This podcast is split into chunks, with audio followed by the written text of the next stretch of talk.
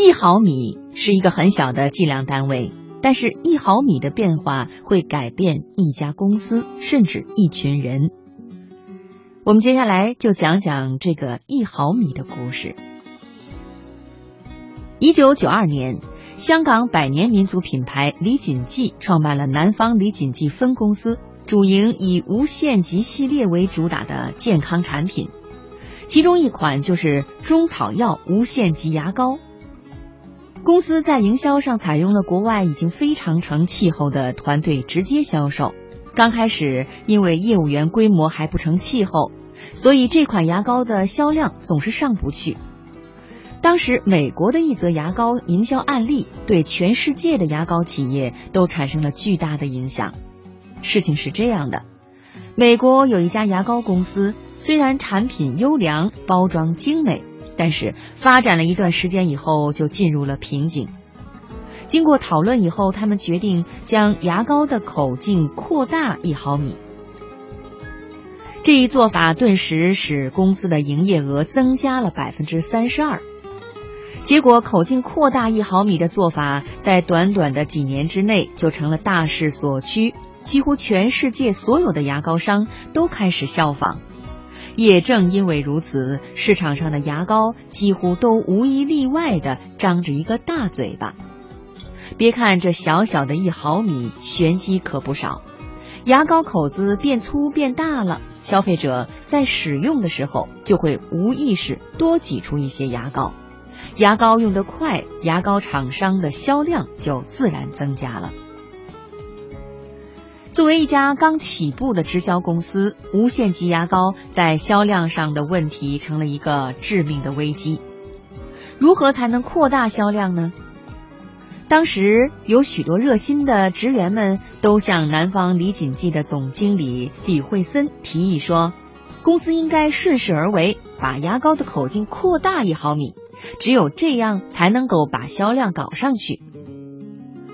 李惠森皱着眉头想了想，说：“我们不仅不能顺势而为，而且还要逆势而为，把牙膏口径在现有的基础上再缩小一毫米。”天哪，怎么可以这样？这不是在阻碍自己的牙膏销售量吗？员工们听了他的话，简直惊呆了。李惠森冷静地说：“我有我的想法。”我们要记牢一点根本性的逻辑，那就是消费者掏钱买产品，实际上就是在养活着生产者。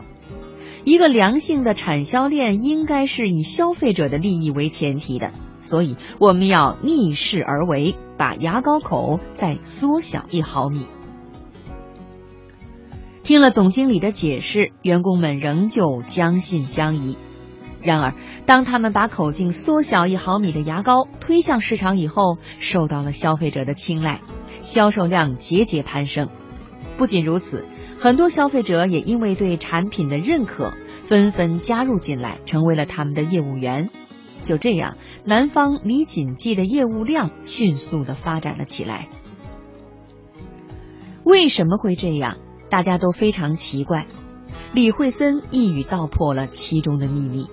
他说：“无端把牙膏口子扩大一毫米，实际上就是有意挖了个坑，让消费者在无意识当中浪费牙膏。厂商的销量当然会随之增加，但其实这种做法等同于是在欺骗消费者。我们不能在牺牲消费者利益的前提下赚取自己的利益。”我们把牙膏口径缩小一毫米的做法，是从顾客的角度出发，帮助顾客节约每一克牙膏。这样表面上看来好像是减少了销量，但事实上却能够打动和吸引更多的顾客，无限的扩大销量。李惠森的逆势而为，不仅是一种商战策略，更是为人处事的一种大智慧。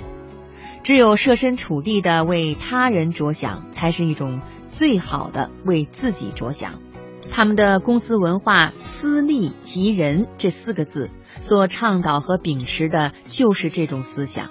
也正因为如此，南方李锦记才一路高歌猛进，短短二十年的时间内，就成为了国内直销行业中独占鳌头的知名企业。